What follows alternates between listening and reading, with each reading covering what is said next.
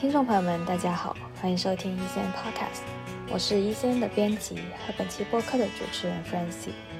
一线 Podcast 是一档专注于与区块链从业者深入对话，探讨以太坊和泛区块链技术以及生态发展的播客。我们期待理性的对话能激起听众的思考，真诚的沟通能让 Web 三更有温度。主持人可能会在节目中提及一些项目以及代币名字，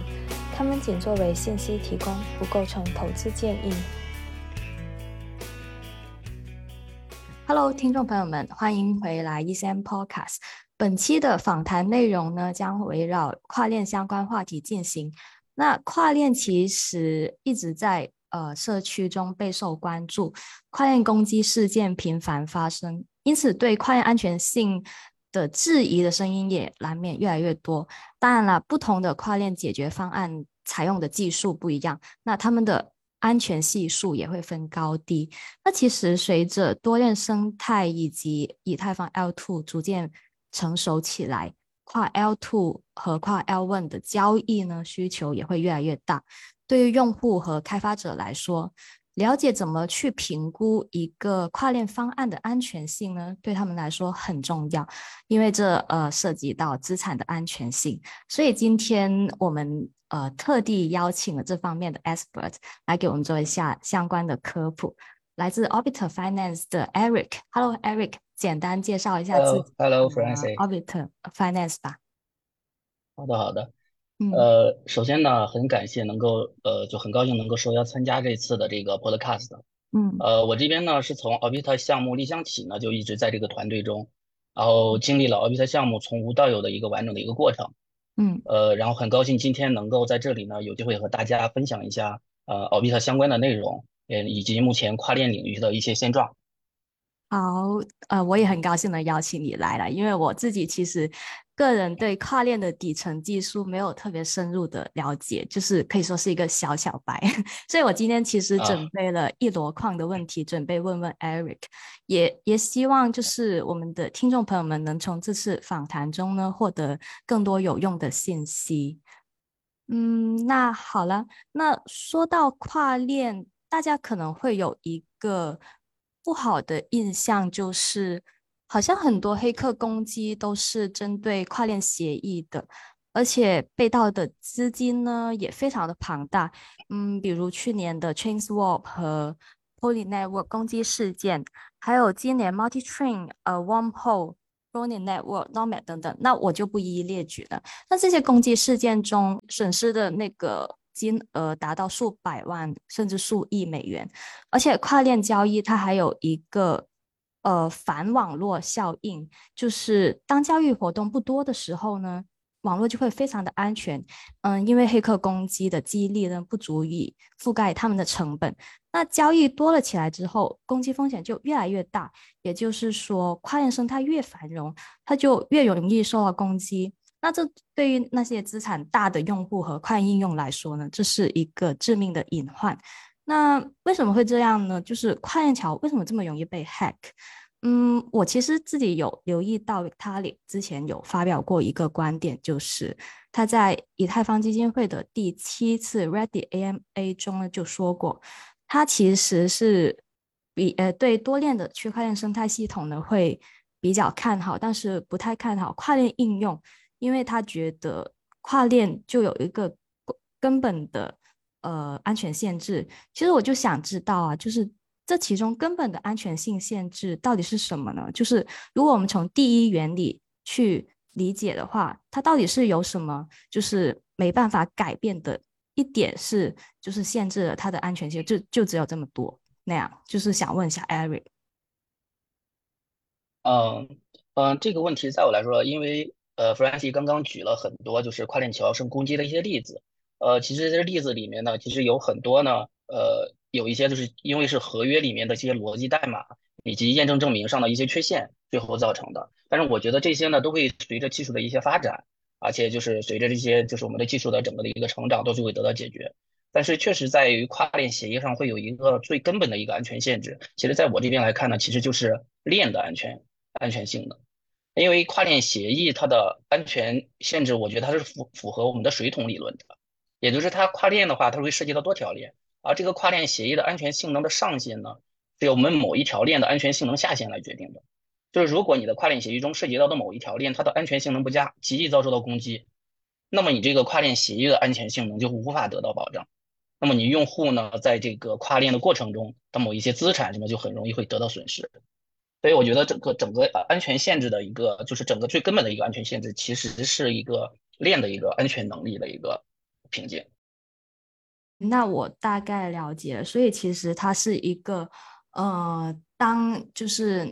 你去跨链的时候，可能你如果链 A 它本身的一个，嗯，共识它的那个。呃，安全性或者说这条链它上面的一个安全性其实是相对低的话，那它如果去去进行这个跨链的话，其实是会更容易去受到攻击，对吗？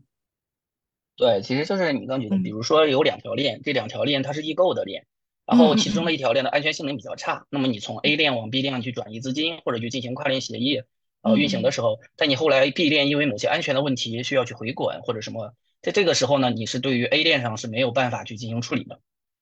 像这种情况下，就可能就是因为 B 链的安全性能的一个瓶颈，就造成了整个跨链协议的一个安全性不能够得到保证。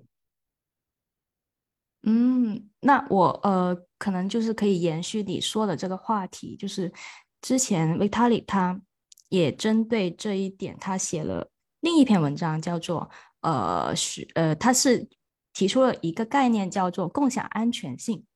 那可能你也有看过这篇文章，然后他呃，那我看完这篇文章之后，大概的一个理解就是，这个共享安全区域指的就是，比如说我在某条链，比比如说链 A 跨到另一条链 B 的时候，使用该链的资产的时候，我能否共享？来源链的安全性呢？那如果根据这种划分方式的话，其实 Cross L1 和 Cross L2 是两种呃不一样的情况。那跨 L2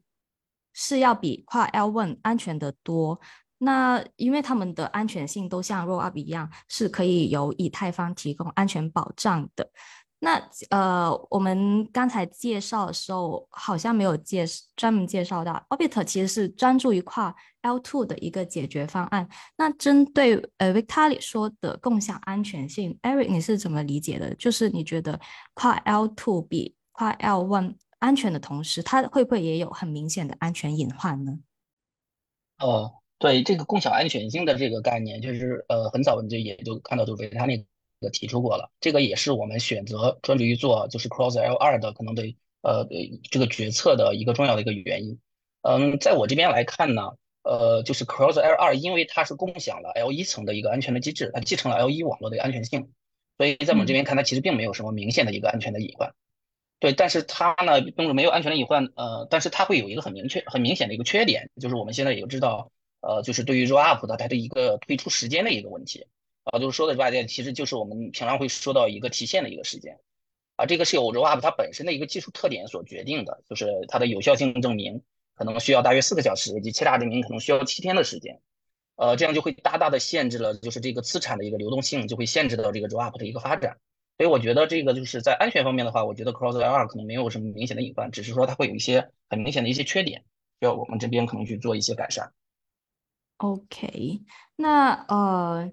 前面我比先从比较呃 general 的问题呃角度去问了一下 Eric 一些关于跨链安全的问题，那接下来我其实想更具体的问一下，比如我想了解应该怎么去评估呃一个跨链解决方案的安全性。那在探讨不同的评估指标之前呢，Eric 你可以。告诉一下我们，就是跨链的基本逻辑是什么吗？一般来说，用户是怎么样在两条不同的链之间实现跨链活动的呢？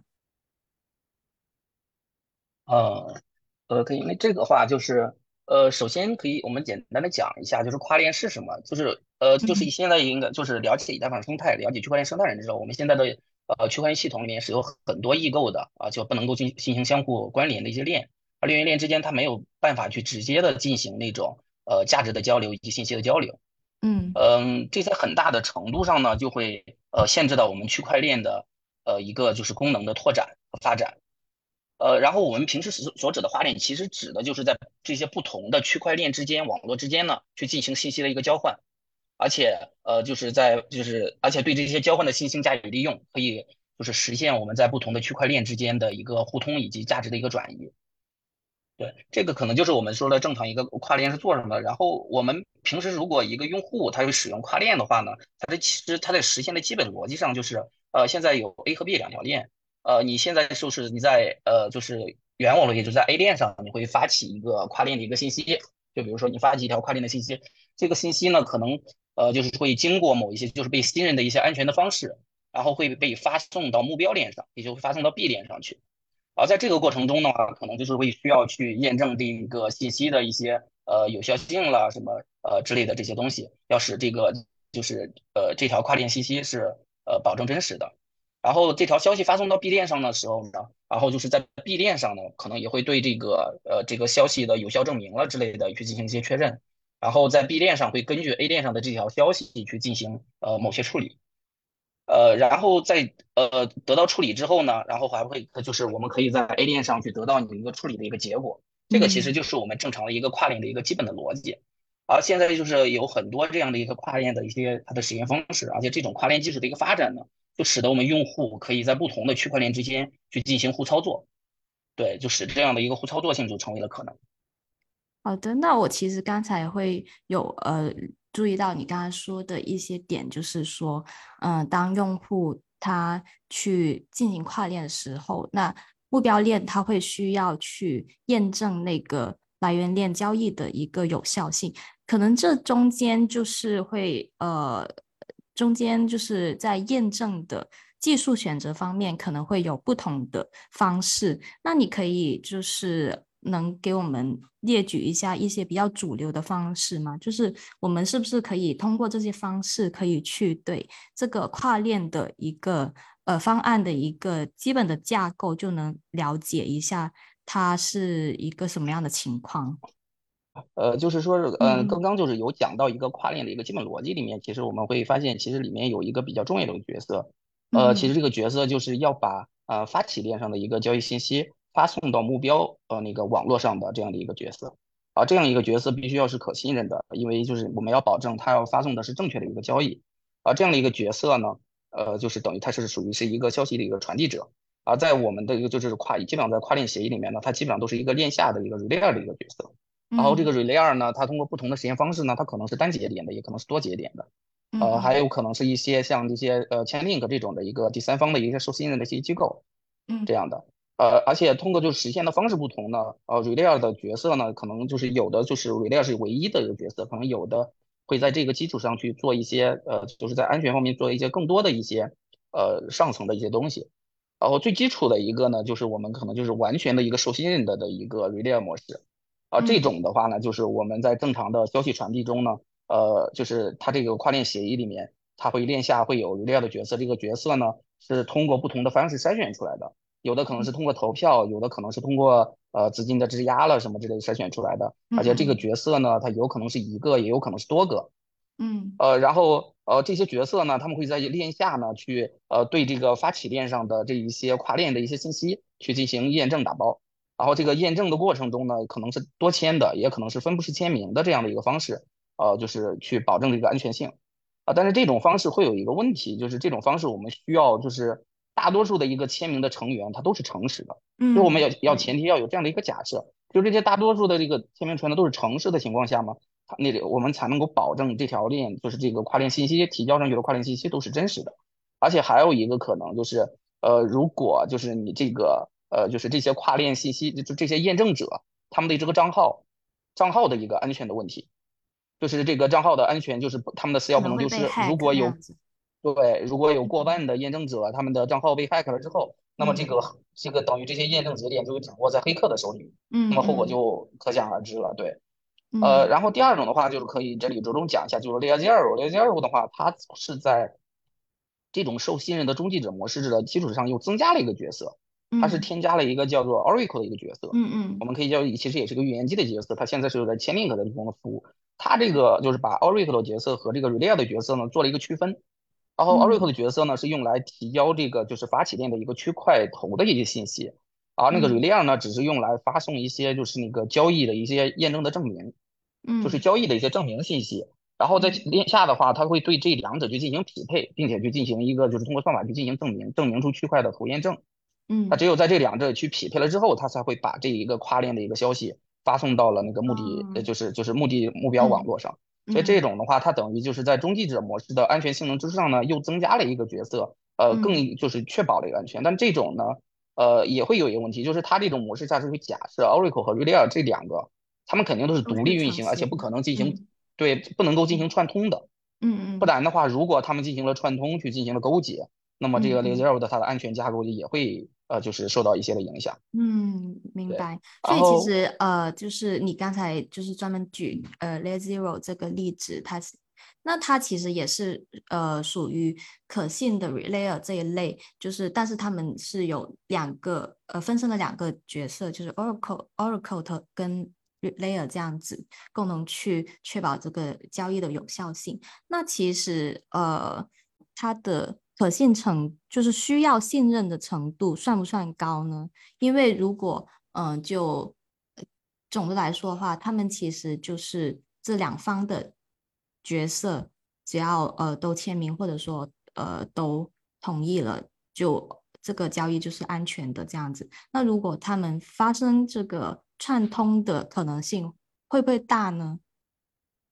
哦，这个的话就是，呃，我们说的是理论上是会有这种作恶的可能性的，嗯嗯，所以呢，这种的话就其实是可以通过另一些方式去解决这个问题，其实就是我。们说的一些就是，呃，就是去中心化的方式，就比如说 Relay 的角色和 Oracle 的角色，他们肯定都不可能只是一个，就有。可能后面的话，Oracle 的角色和 Relay 的角色呢都可以去进行出。就是去中心化的，都都是他们都是有多个的，就是多个 Oracle 和多个 Relay 的角色。这样的话呢，就会把作恶的成本以及作恶的可能性降到最低。嗯嗯，对，可以通过这样的一些方式来解决这些问题。对，了解了解。好，对，呃，然后嗯，除了刚刚说的两种的话呢，其实还有一种就是我们平就是有一种叫乐观验证的一种模式。嗯，它这个模式上它也是有一个链下的一个，它它也是有链下的就是 Relay 角色，但是在它其中呢，这个 Relay 的角色和呃，前面的两种可能有些区别，因为它的链下还会有一个 watcher 和 updater 的一个这两种角色。嗯，在这种就是验证模式下呢，呃，其中就是 updater 其实它是要质押资金的，就是它会通过质押一的基金，然后它会拥有负责就是打包这个发起链上的这些跨链信息的这样一个权利。但是呃，就是你这边的话，它既然会有质押的资金，那么肯定就是会有一些到后期的一些，就是如果它作恶的话，会有一些那个。呃，就是呃惩罚性的一些动作，然后 Relay 在这边的话，它就只是单纯的把这个 Update，它就打包的打包后者这些签名信息，嗯，去发送到目标链上去，嗯嗯，而这其中呢，还有一个 Watcher 的角色呢，他其实就是负责来监督我们刚刚说的，就是去打包，就是那个去签名交易信息的那个 Update 的这个角色，嗯，然后他就是在那个 Update 这边去作恶的时候呢，最后能够去及时的去响应，然后。呃，使用其他证明的方式去阻止这个 update 作恶，然后这种方式的话，其实在安全性上来说的话，它是最高的，因为它假设就是只要有一个 watcher 诚实的 Water 在运行着，那么就是你就是负责 update 去负责作恶的时候，就会被这个 Water 给阻止掉。但是这种的话情况下有一个的话，就是因为它使用了其他证明的方式，所以它可能在时间成本上会有一点一就是会有一点高，和前面两种来相比的话，可能会有一点高。嗯嗯，哦，对，就是如果做了的话，在时间成本上会有一些问题。嗯，所以其实这个这其中的角色就是这个 Watcher，它其实可以实现一种就是比较小或者说最小信任化的，就是只要它假设是只要有一个呃诚实方在行为去做一些举报，那我就可以去呃提交那个呃一个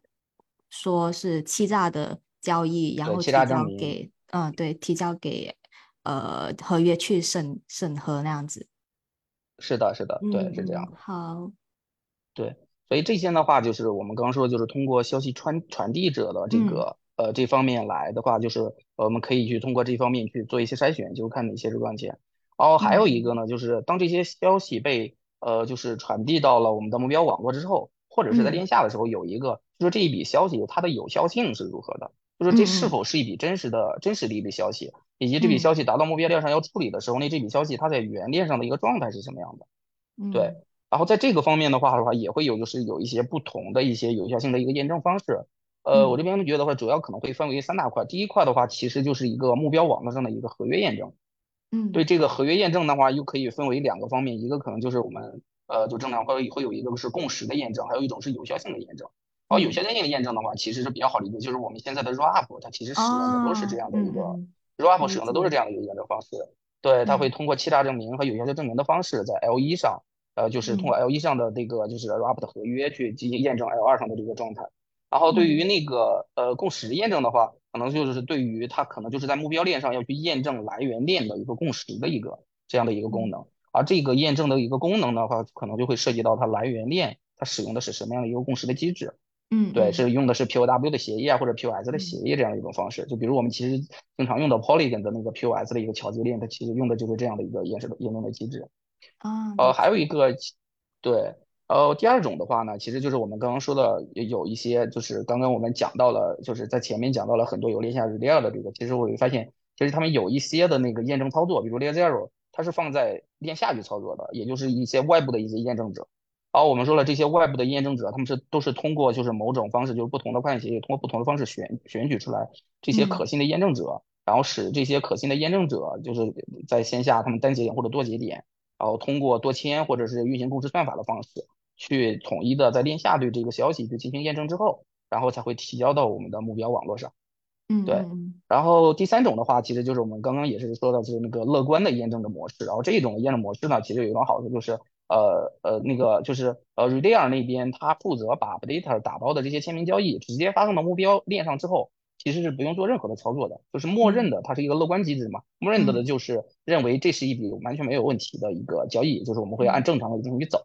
但是只有在作恶的过程中的时候呢，就是 Watcher 这边才会去负责在目标网络上提交其他证明，在其他证明去去做那个就是对于这一笔交易可能会进行处理，然后在那个原网络上对 Update 这边去进行一个惩罚。所以这个就是呃就是三种可能不同的对于这个消息有限性的一个验证。嗯，对，在这方面。那听完你介绍之后，我也大概有一个比较呃概括性的了解。那我其实想问的就是，大家在开发 Orbiter Finance 的时候，当然也会借鉴一些就是已有的方案，并且会根据它的成本啊，然后呃呃 UX 啊，就是用户的那个呃可用性啊，还有它的那。呃，就是交互体验还有安全性方面呢，会想要做一个折中的选择。可以谈谈你们在就是调研的过程中会比较青睐的一些方案吗？哦，呃，这个的话，对，我们在那个就是开始着着手设计 Orbiter 的时候呢，呃，确实当时有调研过一些当时市面上的一些跨链的解决方案，但是当时可能那个跨链的生态还没有现在这样的一个就是多样多样性，但是确实有一些东西给我们。嗯，对，呃，确实，但是给我们带来一些正向的反馈，可能就是让我们少走一些弯路。对，而且最后的话呢，可能就是我们也是，呃，就是在研究了市面上的一些结果之后，最后，呃，就是我们决定了，就是使用我们现在的这种提前信任加上争议仲裁的这样的一个架构的一个解决方案。嗯嗯，然后就把我们的呃安全性就完全于依赖于这个以太坊网络自身的这个安全的性能。然后我们就是在保证这个安全性能的一个前提下呢，我们就会专注于 Cross L2 的这样的一个跨链设计的一个开发。嗯，是的，因为其实我呃前段时间 DevCon Six 的时候，我也我也有听到，就是 L2Bits 就是一个呃二层解决方案，它的一个数据分析和风险架构分析的一个网站，它的 Creator 呢就是做了一个演讲，叫做呃 Rollup 是最安全的桥接。那呃，这里我理解是，就是他说的其实是 Rollup 跟 L one 之间的一个原生桥接。那呃，首先我想问一下，就是为什么他会提到 Rollup 是最安全的桥桥接，以及呃，刚才你所说的 Orbiter 专注于呃跨 Rollup 的一个。解决方案其实是不是也会有考虑到安全性的问题？就是从就是调研开始会得到的一些反馈是觉得，哦，我会我们团队会会更就是更热衷于或者说在 L two 之间去提供一些服务，呃，跨链服务这样子。嗯。呃，对，首先一点呢，就是呃，在安全方面的时候，就是我们前面已经讨论到了，就是嗯呃，嗯讨论到两个嘛，一个是跨链协议它的安全性，就是我这边说，我觉得它是遵守于水桶理论的。嗯嗯，对，就是这个水桶理论的，也就是 ROP 的安全性，它是由 L1 来进行保证的。是我们是，Arbiter 呢，是就是专注于去做一个跨 ROP 呃这样的一个桥梁的话呢，我们的安全性是可以受到 ROP 以及 L1 这个安全的保证的。嗯嗯嗯因此，等于 Arbiter 我们就可以完全的继承了 L1 的这样的一个安全性。嗯，对，而且就是像你刚刚说的这个里面，他提到的这个就是 ROP 的原生桥是最安全的，其实也和我们刚刚上面讲到的那个共享安全性的概念其实是一致的。是的，对，共享安的这个是完全是一致的。呃，然嗯后但是就是我们在想，就所以我们就是今天做这个呃专注于 L 二的这个呃就是跨链，就是这个跨 ROP 桥的呃这个上面，第一个是我们可以完全保证它的一个安全性，呃，嗯第二个，但是在这个基础上呢，就是我们与呃现在原生的这个 ROP 和 LE 之间的原生桥梁，呃会在功能上会有一些一些就是一些差距，就是因为呃原生的桥梁它现在在转移资金的时候呢。呃，其其实大多数都是通过就是 LE 上他们会有资金的合约，因为他嗯们会通过操作合约的一个复杂性，还有一个就是他们 ROP 技术选型的一个技术的特点，就会造嗯成跨链的一个费用，以及在于时间效能上，就是没有做到及时的响应。就像我刚刚说的，呃，可能就是有效性证明的话需要大约四个小时，然后其他证明可能需要七天的时间，就是这样一个资金退出的时间。这样的话呢，就会消耗用户大量的一个时间的成本。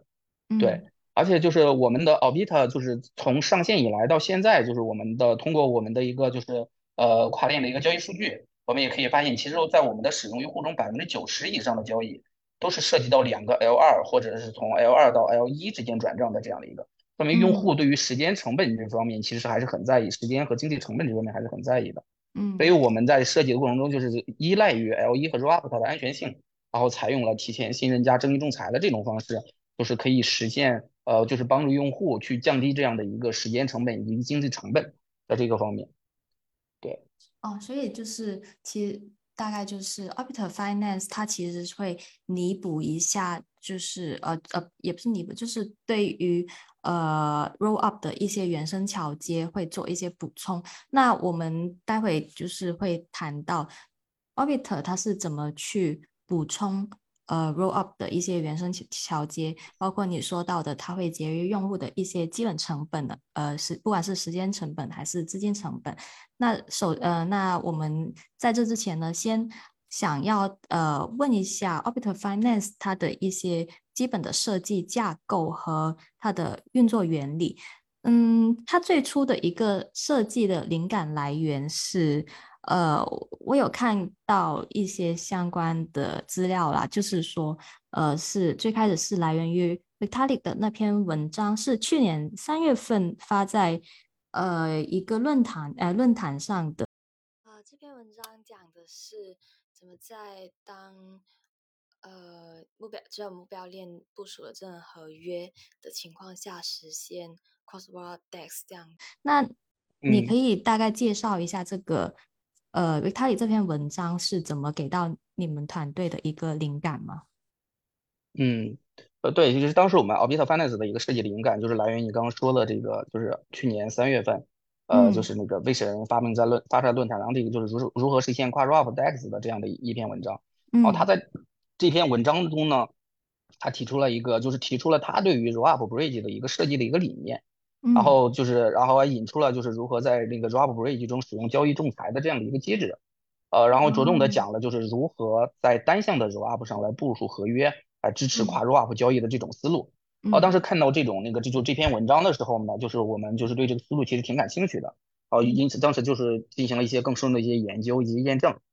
呃，而且当时有一个现现状，就是当时的话，市面上可以对于那些无法支持智能合约的 ROP，就比如说呃，就是现在比较明，就是 Zcash 一点零，然后比如像 DYDX 了、MS MX 了这些。他们嗯就是没有办法去，就是进行，就除了官方的跨链球之后，就是用户没有其他的选择去，呃，有其他的一个就是跨链资金的这样的一个使用一个选择。这样的话，就是时间成本这方面就无法避免。所以那个，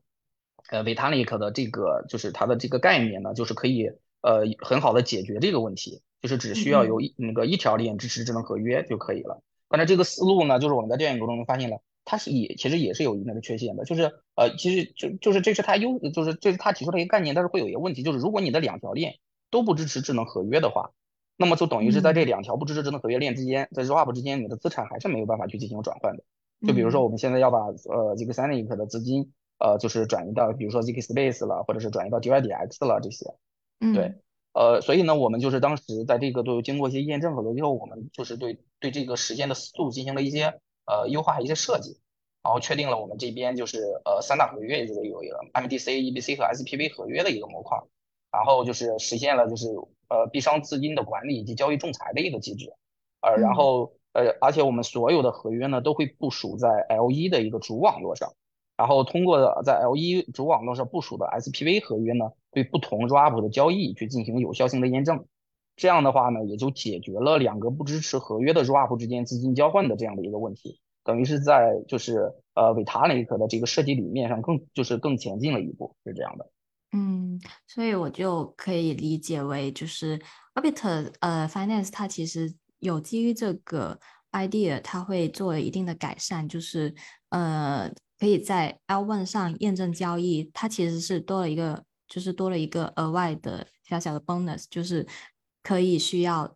两条跨呃两条 roll up，呃都不支持智能合约的情况下，就是实可以实现一个跨 roll up 的交易，对吗？对，是的，是的，我们通过就是在 L 一上部署 SPV 的合约。嗯，我们这个 SPV 的合约面呢，可以去验证各个 Rollup 上的一些交易。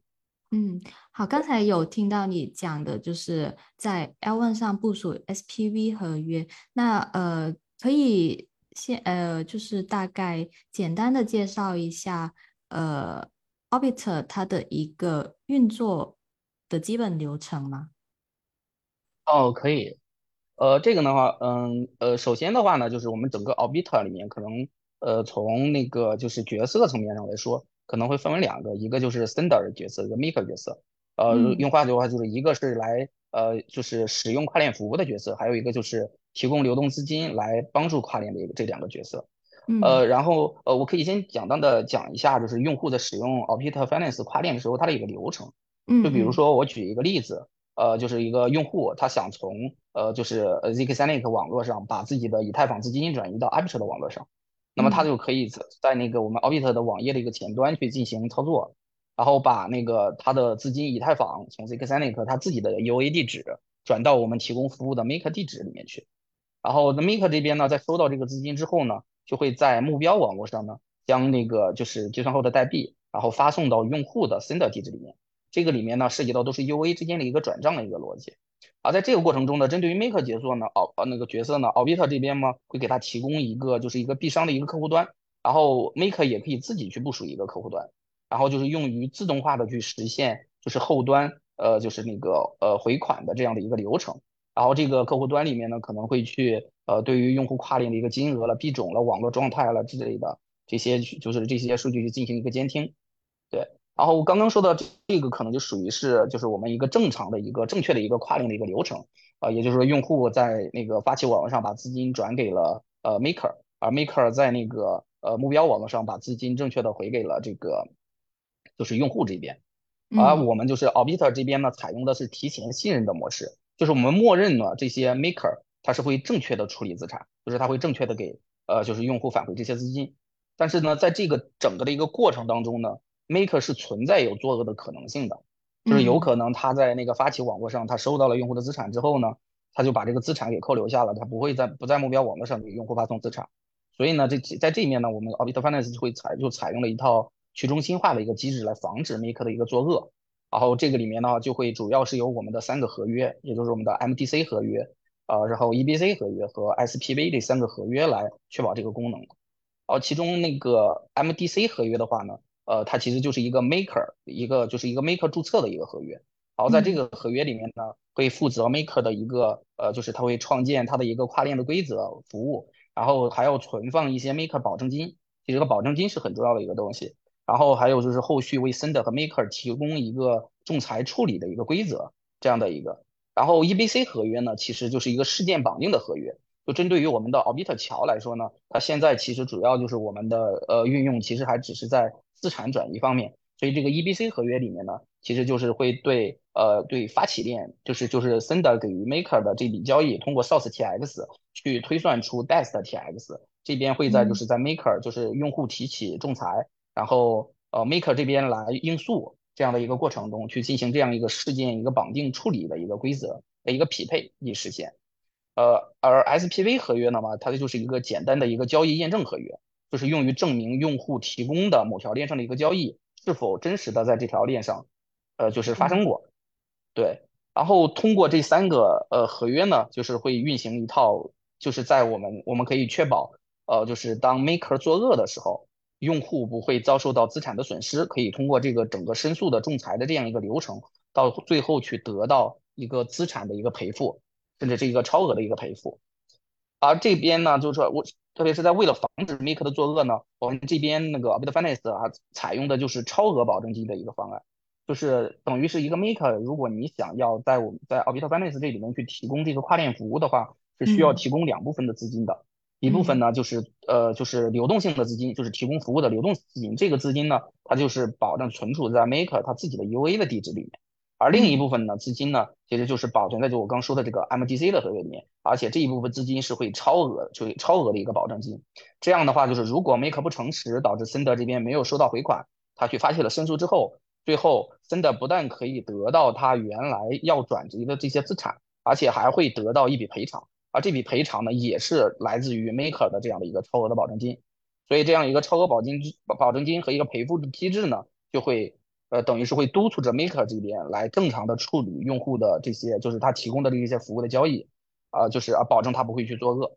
对。然后这一切呢，对，然后这一切的东西都是通过我们 a u b i t 就刚刚我说的这个仲裁机制去，呃，去实现的。就是当那个 sender 他觉得他的交易有争议了，然后他就可以通过我们的前端，通过 SPV 的合约去验证自己要去申诉的这一笔交易，然后在 SPV 合约里面验证完成之后，他会通过这个。呃，这个 maker 的 MDC 合约去提交这笔仲裁，然后通过按照 MDC 合约会，呃，就是根据这个就是 SPVI 里 SPVA 里面验证的这笔交易的 ID，在 EBC 合约里面去进行时间的一个处理，然后去就是呃等于去生成呃一个 DESTX，就是 maker 如果要去正常回款的话的，呃的一个正常的一个交易，然后在这个后续流程中呢，可能就是会需要 maker 这边来处理，就是 maker 如果这边是呃已经正常回款了，而是 sender 这边进行恶意投诉的话。那么 Maker 这边呢就可以应诉，他就会把自己的呃就是在目标链上给用户回款的这笔交易也通过 SPV 合约去进行验证，然后把它提交过，通过 MDC 合约去提交进来，然后在 EBC 合约里面去进行呃这个交易的一个验证处理。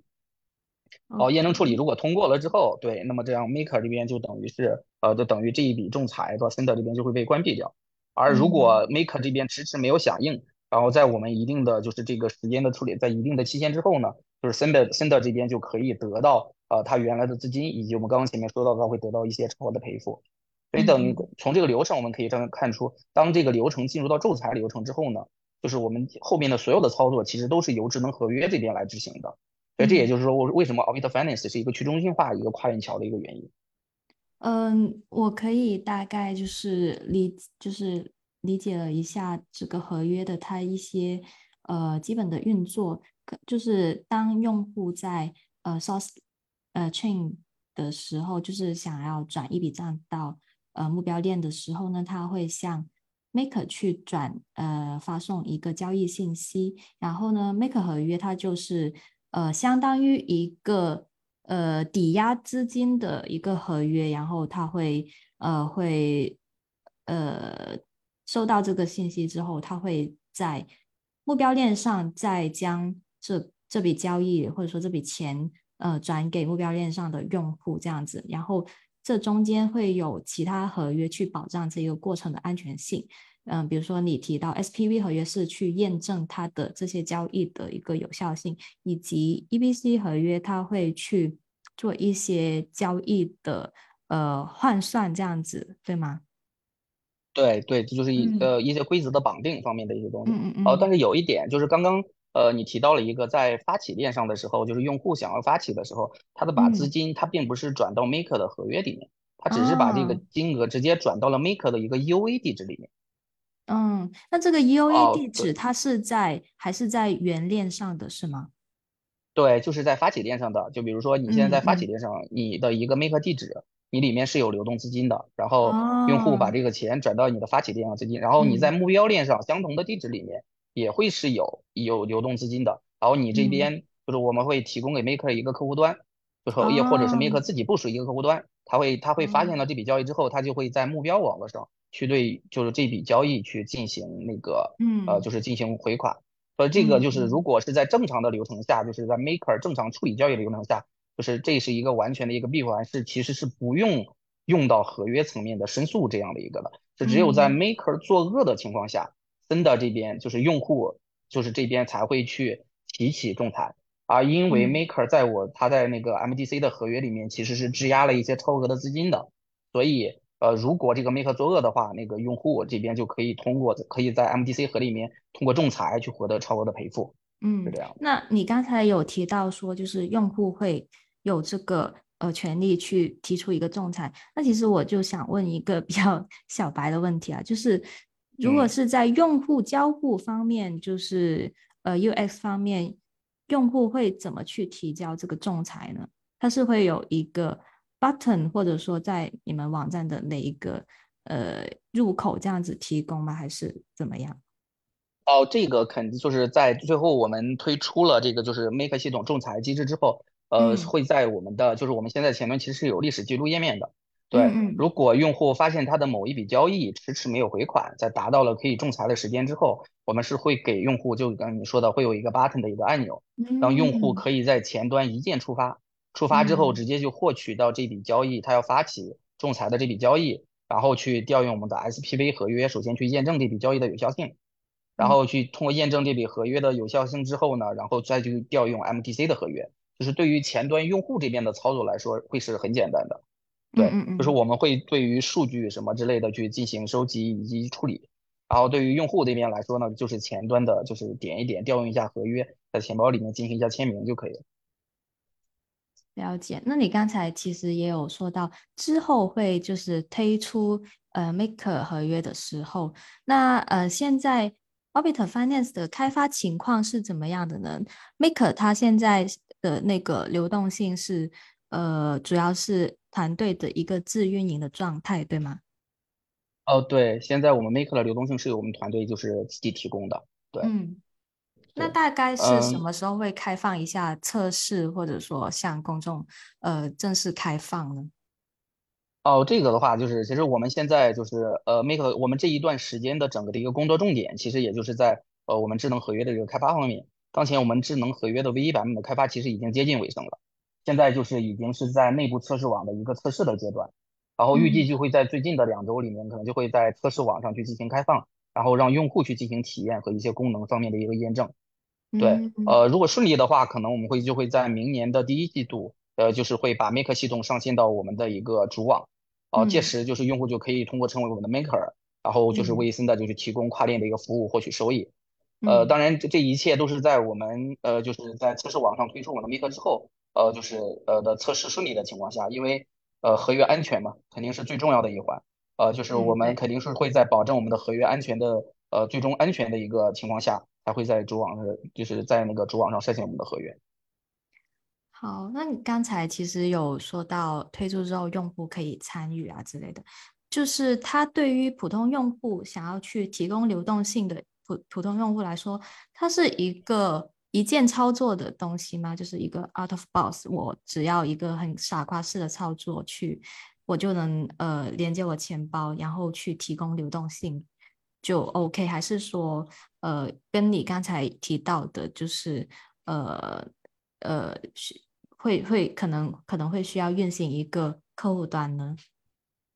哦，呃，这个就刚刚你说的，就是一键式傻瓜式的这种操作，肯定是我们最终的一个方案。对，嗯但是也嗯有你说的，就是我们到我们现在如果就按我们现在的话，就是如果你成为一个 maker 的话，是需要你嗯这个 maker 在本地要启动一个自己的一个就是那个呃启启启动一个 B 商的客户端的。但是我们后边的话，我们会在我们的 maker 客户端，因为现在这个我们是有我们自己在提供流动性嘛，我们后续嗯的我们的 maker 客户端现在其实也是在不停的迭代中。到后续的话，其实在这个 maker 客户端这方面呢。我们可以就是呃，第一个就是可以由我们这边来为 Maker 这边来提供这个服务，就是 Maker 这边哦。呃针针对于用户来说，他可能只是简单的去进行一键的傻瓜式的操作。啊，他操作了之后，我们这边就会为他启动一个后端的一个呃就是监听交易以及回款的这样的一个服务，呃呃包包括后后期的话，我们会去呃开发的就是那个我们整个 Orbiter 的一个区块浏览器，以及到时候的一个 Maker 的一个后台的系统，现在都在 MGY 的一个开发当中。就是到时候如果有用户他想去来参与到 Maker 的时候，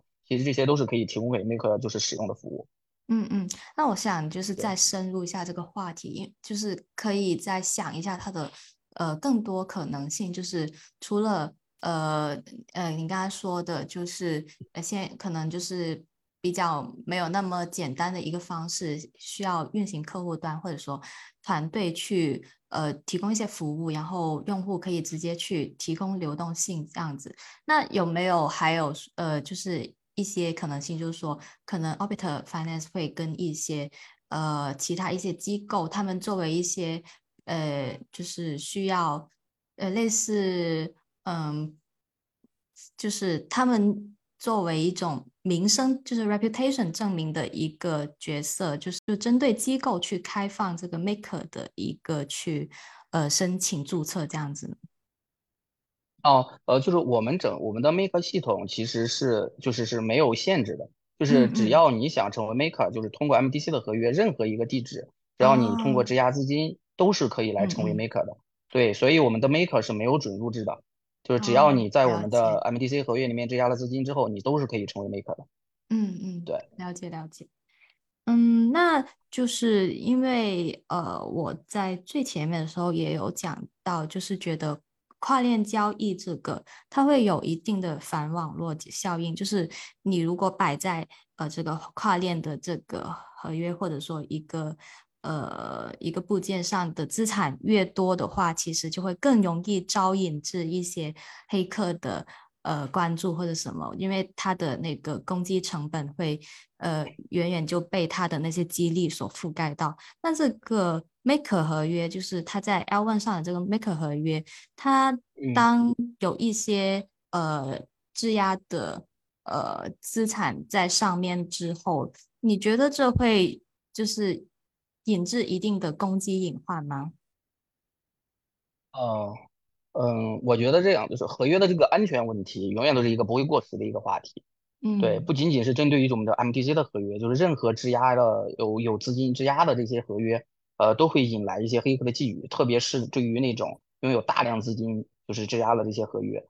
对，可能在成本上就会就会引来更多黑客的一个觊觎。对，但是在我们的 Orbiter 的一个，所以这个就是在我们最初 Orbiter 的一个设计中的时候，其实呃刚刚在讲了一些中的，其实是每一个 Maker 它会都会拥有自己的一个 MDC 合约的，所以这样的话的话就会保证了我们资金的一个分散性，就是你来作为一个 Maker 之后，你这个 Maker 拥有你的 MDC 合约里面，你只有你自己的资金是质押在这个 MDC 合约里面的，这样就保证了一个资金的分散，而且就是但是这针对于这个 MDC 中合约中质押的一个保证资金的话呢。在我们的合约之中呢，也会只会有两个，就是资金的一个出口，啊，第一个呢，资金出口呢，就是 MDC 它的控制者，也就是就是 Maker 这个 UA 的地址，它可以通过取消服务的方式，就是它取消了这个呃提供这个跨链服务，并且经过一段时间的一个缓冲期之后，它就可以自己把自己这个 MDC 合约里面的资金提走。啊，第二种的方式呢，就是我们刚刚说的这样一个仲裁的机制，就是 Sender 可以通过申诉流程申诉成功，成功了之后呢，可以获取到超额的赔付。啊，在这个过程中呢，我们是会通过 SPV 的合约验证、TX 有效性以及 EVC 合约那边处理处理申诉验证这样的一个绑定的这个方面，来确保这个流程的一个就是安全性的。嗯，呃，然后就是刚刚说到了上面这两个问题呢，肯定我们在我们后续就是在上线了测试网之后的合约审计过程中，肯定都会重点去进行关注的，而且我们自己也会去进行大量的一些测试用例，在那个开发和测试过程中去进行大量的一个测试用例的一个验证功能的一个验证。那就来确保我们这个 MDC 合约的一个安全性。嗯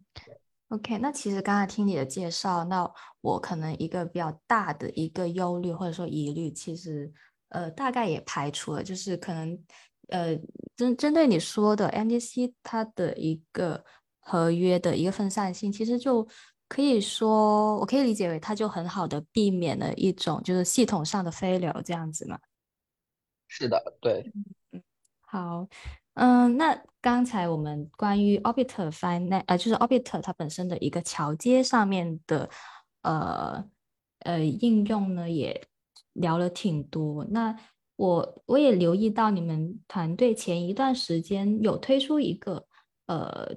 数据的产品，叫做 L2 Data，然后嗯，为什么会想要提到呃提供一个这样的服务呢？它跟你们桥接工作本身会有什么相辅相成的地方吗？就是说，可能你们在开发桥接的这个方案的时候，我我可能需要用到很多数据啊，然后就刚好就哎，让我们拍板出一个数据的方案这样子。呃，你刚刚最后说的这个，确实是我们就是因为我们是一个 L 二的一个 RAP 桥嘛，所以在开发的过程中，其实是接触了很多的一个 L 二的网络，也去了解了很多 L 二的一个生态。但是在这个了解的过程中呢，其实我们也发现了，就是一些资料的获取以及数据的获取，其实是很麻烦的，就是数数据源其实是很少的。对，然后其实在这个过程中呢，然后就是呃，再我们看，然后我们 Obita 现在其实一个跨 ROP 的桥啊，后来的时候我们就会考虑，其实我们作为一个跨 ROP 的桥，其实我们也可以作为一个。就是一个 L2 的一个入口，就因为现在的 ROP 它目前它还只是在一个发展的初期，它生态呢每天它都在快速的发展，都会有很多的，就是在不同的 Rop 上有一些优秀的 DAPP，它是层出不穷的。然后对于一个用户来说的话呢，如果他通过我们的 o b i t 桥将资金转入到 L2 之后呢，他可能会想要去了解在这个 L2 层会有哪些优秀的 DAPP，它可以去进行体验，或者他可以进行使用。啊，对于一些就是现在就是这个蓬勃发展的一些新兴的 DAPP 呢，可能也需要一个。途径让用户去能够快速的查找和了解到它的产品，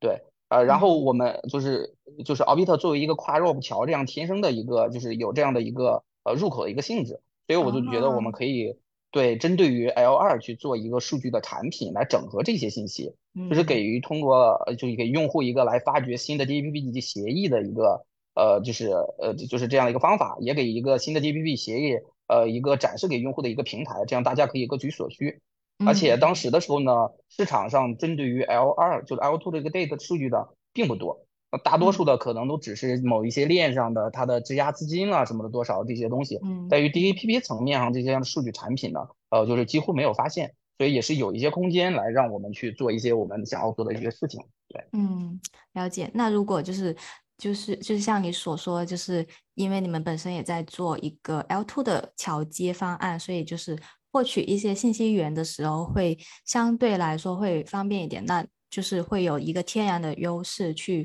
呃，做出一个这样的方案。嗯，对，我觉得我看了一下这个 L2 data，就是还是有挺多呃值得去追踪的事情，然后也呃就是数据的话，其实也很丰富，然后也希望就是呃期待会做得更加的呃。完善和丰富，然后可以呃为大家提供更多的信息。嗯，好，会的。那你们对 Orbit Finance 创立以来，就是有没有发生过什么有趣的故事呢？比如说，呃，因为你前面也有说到，就是项目启动以来，你你有一直在跟进，就是 Orbit 的一个开发情况。嗯，你可以讲一下，就是开发上的一些呃有趣的经历或者一些故事吗？嗯，呃，有趣的故事的话，呃，有些故事应该就是去年年底的时候，嗯，就是当时 Vitalik 在 Gitcoin 上，他曾经发布过了一个就是 Cross L2 桥的一个 bounty 这样的一个东西，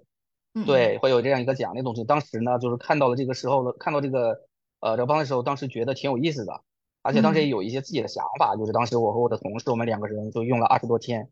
那时候也是加班比较加班比较严重，就搞出了一个，我们就弄出了一个做做出了一个披萨合约，当时去。参加了这样的一个 bounty，对，嗯，对，而且最终的话，在今年最后的评选中，就是最终的话，就是呃，就是也是从中获胜，然后呃，得到了那个 Vitalik 那边十六个以太坊的一个这个 bounty 的一个奖励，对，然后通过这个故事，对，然后当时通过这个活动，这个 bounty 呢，其实呃，我们这边也是和 Vitalik 那边去呃，就是建立了一个直接的交流，然后 Vitalik 当时其实也跟他讲述了一下我们这边 Obit 正在做的一个事情，他也问了我们这边很多一些 Obit 这边的一些设计理念、一些事情的东西。啊，就是他也表示对我们现在正在做的一个事情表示很认可，就是这个对我们现在就对我们当时的团队其实也是一个很大的一个激励，对，嗯，而且是比较比较大的鼓舞，在，对对是的是的，对，因为我对就是可能就是去年。还呃，从二零二零年开始吧，就是维塔里他发布的那个以 r o 为中心的以太坊路线图之后，其实不管是以太坊呃开发者社区，还是整个生态社区对 r o 的发展都非常的关注。然后现在逐渐也呃成熟起来。其实现在呃，所以其实这个跨链还有还有很多新出的一些 L1 的链，其实可以看得出来，它的那个跨链需求，不管是跨呃 Cross L1 还是 Cross L2，它的需求还是非常的大。那如果说跨链它有一个呃根本的安全限制的话，就是呃比如说我们前面提到的，需要对跨链的一个中介，就是 Relayer 需要有一定的信任模式，还有呃。在目标链需要对来源链的交易的一个呃有效性的验证，嗯，那前面呢，Eric 他已经呃就是已经给我们介绍一些评估跨链风险的呃方法和方案，以及 Orbiter Finance 呃呃它的一些基本架构和未来的发展。那我相信大家听到这里之后呢，呃，能够对跨链和跨 Roll Up。呃，跨 L one 呃等等呢，都会有一个比较基本的理解。呃，那我觉得这样子的话，呃，去使用一些跨链项目的时候，就不用像就是无头苍蝇一样，对自己放置在跨链上的资产的一个安全性会毫无头绪这样子。所以呃，上面聊了挺多，其实对我的启发都还挺大的。最后，我想问一些就是关于。未来发展的问题，嗯，我们前面也围绕了，呃，cross chain 它根本的安全限制，呃，谈了许多。那既然它有这一个，呃，安全限制，你觉得它，呃，就是我们如果只谈，呃，cross L one 的话，你觉得它这个未来的生态会是怎么样的呢？嗯，呃，这么说吧，对于未来的生态这边来说的话。呃，我这边的看法是，就是结构性的区块链，嗯，才会是区块链的未来，而以太坊链对是这个结构性区块链中发展最靠前的，也是完成度最高的，嗯，对，而且呃，就是针对于以太坊现在目前目前就是为人诟病的这个 TPS 的问题，就是以太坊二点零的方案以及微神曾经就文章提出了这个以 RAP 为中心的这个发展路线，其实都是给出了一个明确的一个发展的方向。对，而且我们现在以太就是现在以太坊的生态也确实在沿着这条道路在一直往前走。对，我觉得经过未来几年的发展之后呢，我觉得大概率的话就是以太坊上的 L 一层最终最后呢可能只会保留一些就是重要的一些架构数据，就比如说它会进行一些数据的存储了以及数据的验证方面的一些工作，而一些基础类的一些操作都会是呃下放到 L 就是 Layer Two 就是这个 Layer Two 上去进行执行。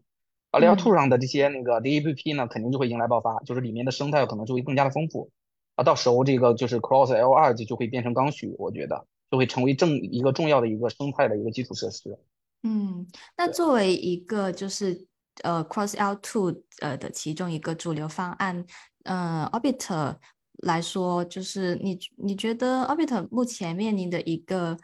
比较大的瓶颈是什么呢？呃。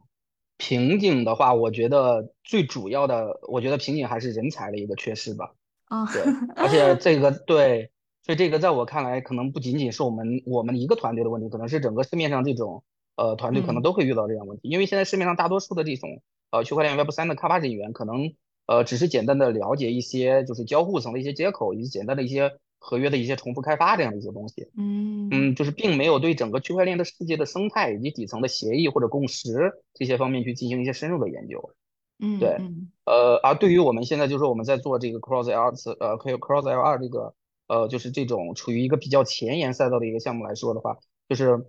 嗯，就是并没有，就是现在市面上并没有太多的已有的经验可供借鉴，更多的可能就是要基于自己对于整个生态以及底层技术的了解。去设计方案，并且去把这个方案去解决、去开发实现，啊，这就要求就是我们的开发人员就是对于整个呃以太坊的生态及底层有深入的了解这方面，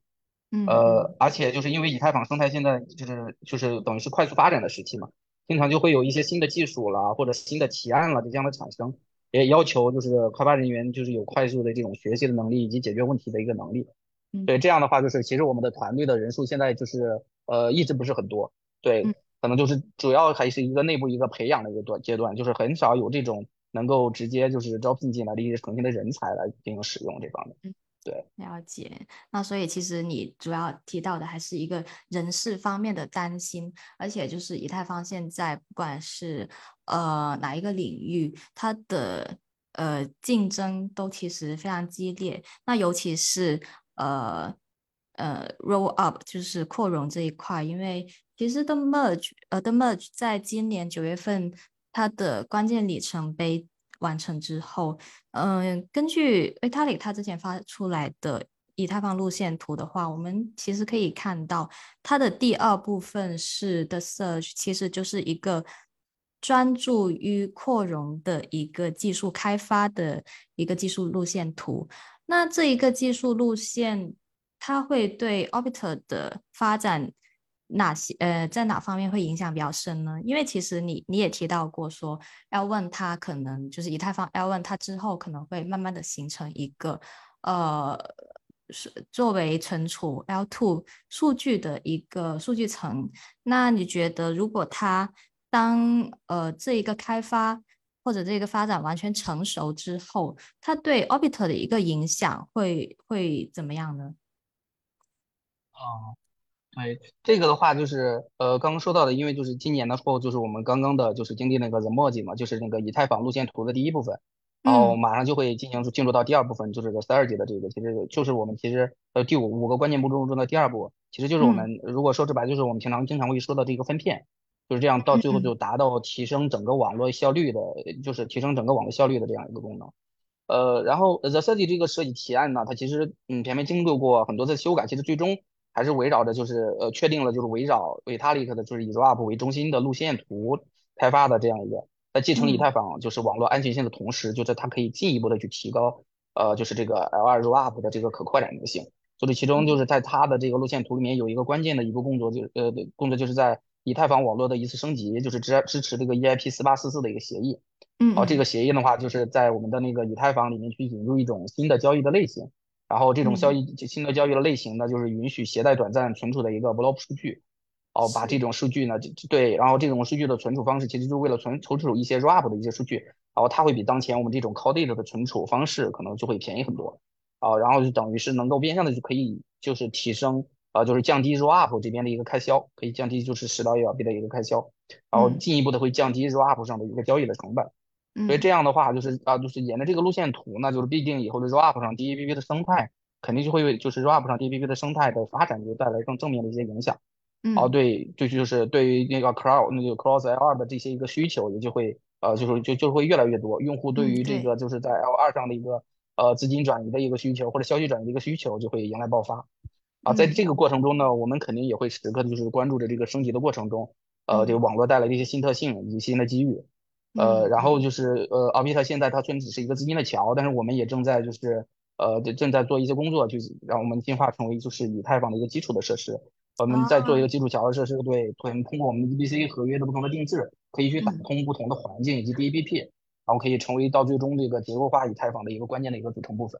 好，那那听到你说到的一些对于未来的一些可能可能发展方向的话，其实我我这边我个人来说也会非非常的期待。那刚才呃 Eric 提到的四八四四呢，呃这一点这一个技呃技术。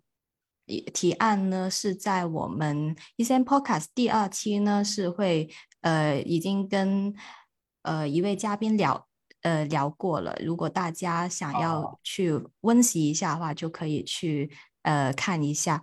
嗯，好了，然后最后就呃需要感谢一下 Eric 呃来到我们这里跟我们聊了这么多，真的学到很多，所以呃。呃，如果大家想要了解更多跨链或者是 Orbiter Finance 的相关信息呢，我会在 Notes 栏里贴上呃呃相关的链接，还有 Orbiter 的一些博客。然后就呃，如果喜欢我们的 Podcast 的话，欢迎点击订阅和关注。那我们下期再见喽，谢谢 Eric，Eric，拜拜。好，好的，拜拜，拜拜，拜拜。